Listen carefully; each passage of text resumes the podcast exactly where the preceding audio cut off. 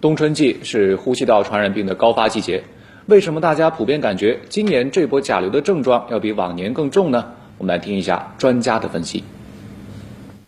实际这个原因呢，一方面这个流感本身就有一部分比较重的，原来大家关注度不够。第二个可能的原因呢，就是说最近这三年呢，我们这个抗击疫情、新冠疫情的时候，大家防护的非常好，大部分人这三年基本没有感染流感病毒。而既往呢，每年都有流感的流行，群体中百分之二三十都感染过流感，就一轮一轮的感染，本身呢，它这个就有一定的免疫力了。再感染流感呢，它症状就是不重。